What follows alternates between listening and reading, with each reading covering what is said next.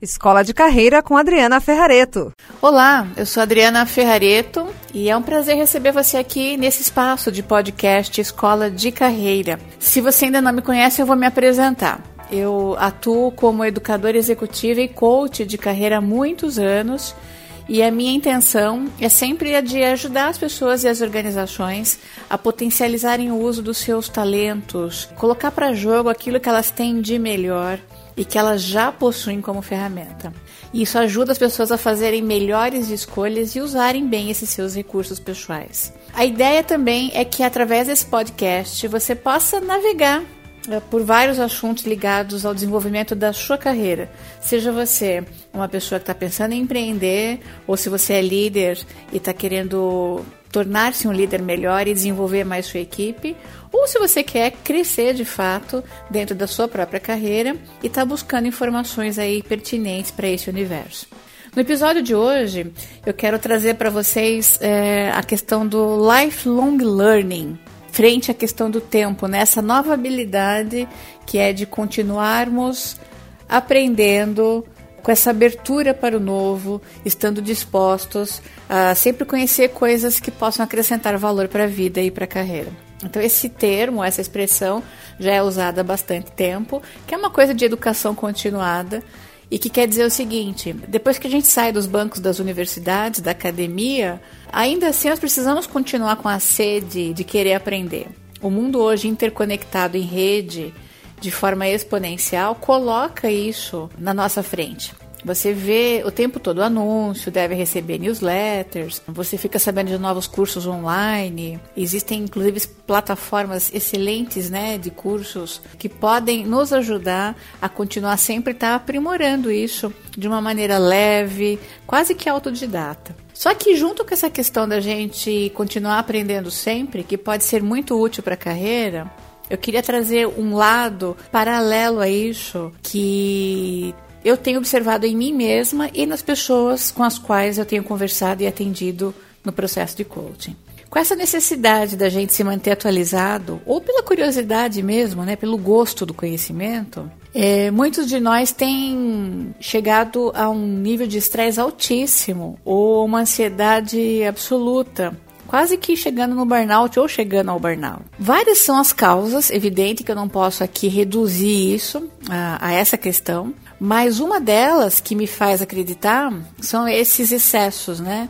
E eu vou dizer agora por mim mesma. Quando eu leio bastante coisa, eu tô sempre com a sensação de que me falta mais. Então, eu li um livro, mas aquele autor tem três livros. Aí, poxa, como é que eu não li os outros dois? Se eu fiz um curso versão 1.0 de tal coisa e fico sabendo que tem a versão 2.0, 3.0, aquilo eu fico doida. Eu mal acabei de comprar um curso e estou querendo olhar outro e outro e outro artigo e outra informação e assinando outras revistas, porque eu preciso dessa sensação de que eu estou sempre aprendendo. E aqui é que eu quero congelar a cena e convidar você a pensar comigo. Quanto que de tudo que a gente está lendo, de tudo, tudo, desde mensagem de WhatsApp que mandam para a gente com textos legais, é, mensagens por e-mail, os blogs que você assina, as revistas, livros, enfim. Quanto que disso efetivamente a gente está conseguindo reter é, gravar isso na nossa memória de tal maneira que quando você precisa acessar a informação, ela vem. Porque uma coisa é você lembrar de um filme que você não sabe o título, que você não lembra o nome dos atores, e que você malemar é, sabe qual é o tipo do filme. Você fala, meu Deus, eu assisti um filme tão legal, mas eu não sei te dizer quase nada a respeito dele. Eu percebi de uma maneira bastante difícil que era isso que estava acontecendo comigo. Eu estava tendo uma crise de memória e eu só tenho 48 anos, ou seja, não é para tanto, né?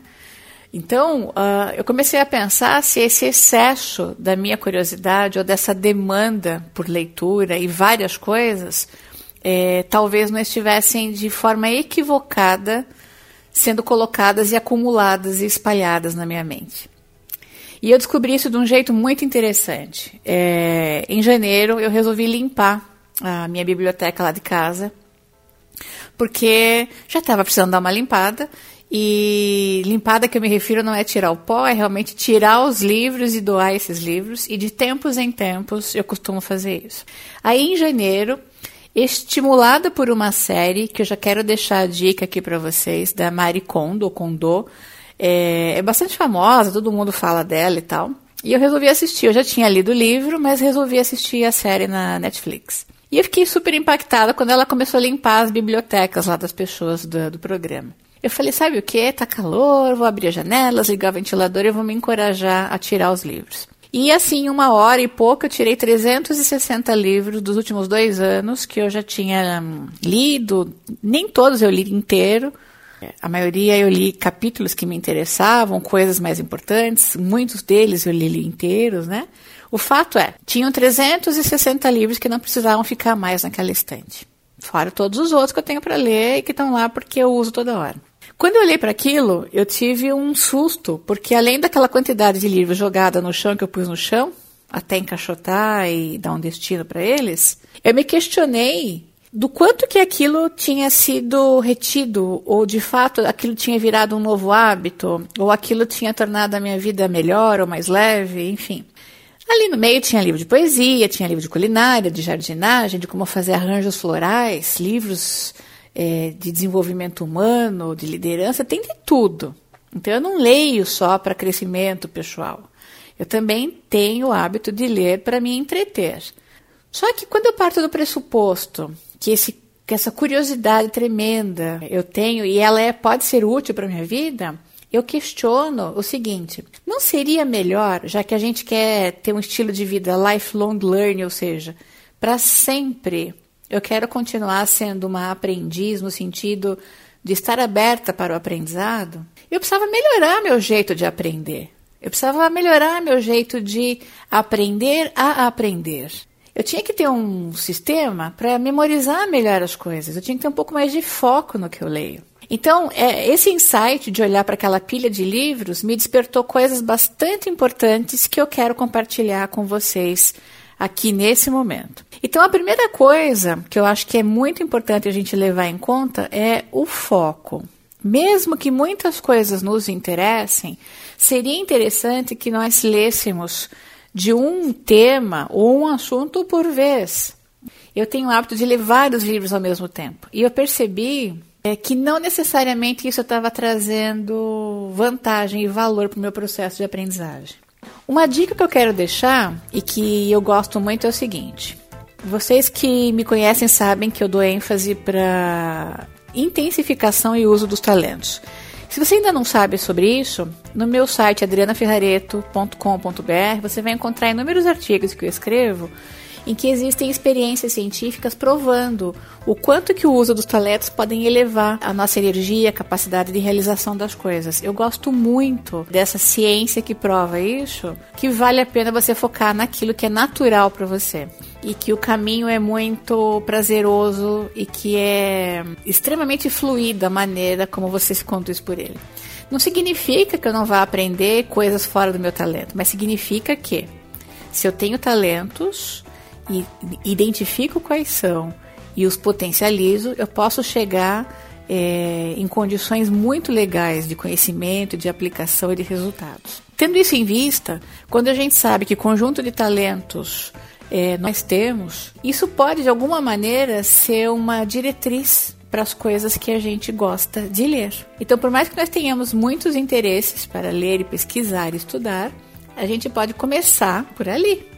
Então você pode escolher livros, assistir palestras, é, encontrar cursos, assinar newsletters de pessoas que falam mais ou menos daquele processo. Supondo que você goste de aprender sobre aprendizagem, métodos de aprendizagem. Esse é um bloco de coisas que você pode ler vários autores, pesquisar, estudar, mas se aprofundar. Então, os talentos que você tem podem ajudar você a escolher coisas que se aproximem daquilo que é natural para você. Eu vou dar um exemplo. Eu, eu tenho um talento, um dos meus talentos está ligado ao processo de comunicação. Eu poderia dizer, bom, já que eu tenho talento para isso, eu não preciso aprimorar. Mas não é esse o conceito, é o contrário. Então eu compro livros sobre oratória, sobre escritas, né? Porque a comunicação ela pode ser verbal, ela pode ser escrita, ela pode ser corporal. Eu assisto palestras de pessoas que falam sobre comunicação. Eu fui aprender um pouco de teatro, fui aprender um pouco sobre como fazer apresentações e construir roteiros. Então, esse radar ligado ao meu talento de comunicação ficou ligado por bastante tempo e eu pude escolher literaturas e coisas que, que fossem pertinentes a esse universo.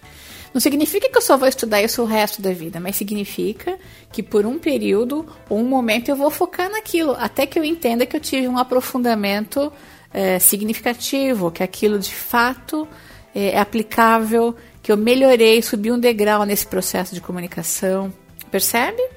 Então, quando eu trago para você, use os talentos que você descobre através de um teste. Que talentos você tem? E aí você começa a focar, já pode ser um parâmetro para você afunilar um pouco a escolha das coisas. Segunda técnica, que é muito usada e bastante conhecida, não tem nenhuma novidade nisso, mas eu vou trazer para vocês, é a técnica Pomodoro. É, e ela surgiu porque, de fato, a pessoa observando lá aquele reloginho em formato de um cronômetro em formato de tomate que a gente usa na cozinha para marcar o tempo, né, do cozimento dos alimentos. Despertou essa coisa de que eu posso trabalhar em blocos de 25 minutos e a cada 25 minutos paro 5 para descansar. Mas nesses blocos de 25 minutos, eu me concentro só na leitura daquilo, no estudo daquela informação. Então, eu tenho que ter um método de começar a gravar na minha memória as coisas que eu leio. Então, primeiro eu estou fazendo uma curadoria, uma seleção. Eu, a referência que eu dei para vocês pode ser os talentos ou outra que você quiser. A segunda coisa que você pode fazer é escolher pequenos blocos de 25 minutos, tipo técnica Pomodoro, para você poder se aprofundar naquilo, sem celular, sem nenhuma outra coisa te distraindo. Para cinco minutos e depois continua.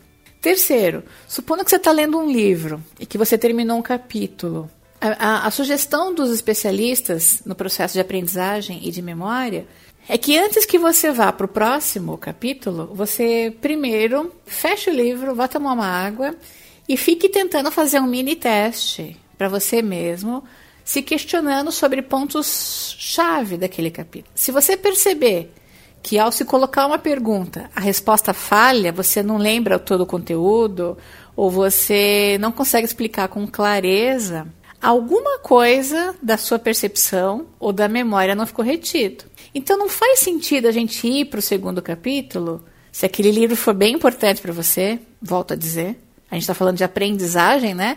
Não é só uma leitura por hobby ou por distração. Então, se você percebeu que o primeiro capítulo não foi apreendido, ou seja, você não conseguiu reter informações-chave, volta, marca palavras-chave, dá uma olhada nos subtítulos de novo e tenta de novo resumir isso num pequeno parágrafo. Tem uma dica do método Feynman é, que é um físico que ganhou o prêmio Nobel de Física, e ele dizia o seguinte: tente explicar é, um conceito difícil como se você estivesse explicando para uma criança de 6 ou 7 anos. Se você não consegue traduzir esse conceito difícil como se fosse para uma criança, significa que você não entendeu o suficiente. É difícil mesmo, desse tanto. Eu já tentei fazer isso e por vezes eu tive que me esmerar no processo para chegar nesse poder de síntese. Mas se entende que aí tem uma energia, tem um esforço para aprender? Você não está simplesmente lendo para cumprir protocolo. Você está estudando porque você quer. Ninguém está te obrigando. Você não está mais no banco de uma escola. Mas o seu tempo é precioso. A tua vida, ela continua avançando e você quer levar esse aprendizado legal com você. Então, usar métodos de aprender uh, a aprender, como esses que eu mencionei, podem ser extremamente úteis.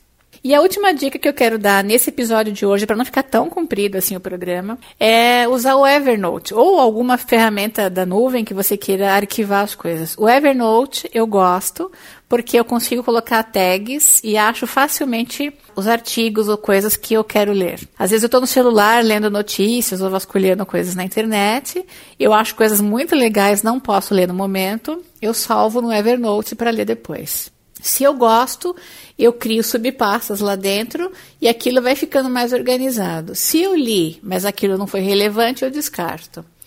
Então eu vou achando mecanismos de guardar as coisas que para mim são importantes na nuvem, porque caso eu dê um livro, eu me desfaço de uma revista física ou de uma anotação, essas coisas estão mais compiladas e organizadas no Evernote.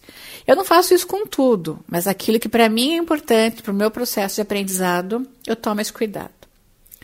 Então, com tudo isso, eu estou querendo dizer para vocês que é muito importante a gente ter essa habilidade de continuar estudando para toda a vida, visto que as coisas mudam muito rapidamente. E essa é uma habilidade extremamente necessária para que a gente se mantenha atualizado e conectado com as coisas legais que a vida pode oferecer.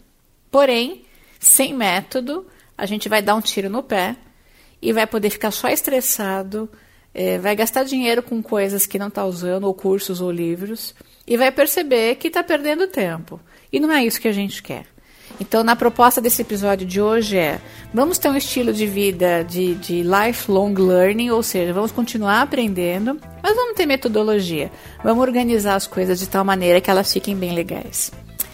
Se você quiser saber mais coisas sobre educação uh, corporativa, métodos de aprendizagem, uso dos talentos, futuro do trabalho, enfim, esses temas ligados à carreira e ao trabalho, Dá uma olhada lá no meu site. Se você ainda não conhece, é www.adrianaferrareto.com.br. Eu também sugiro que você assine esse podcast e que você pode daí ouvir aonde quando você quiser.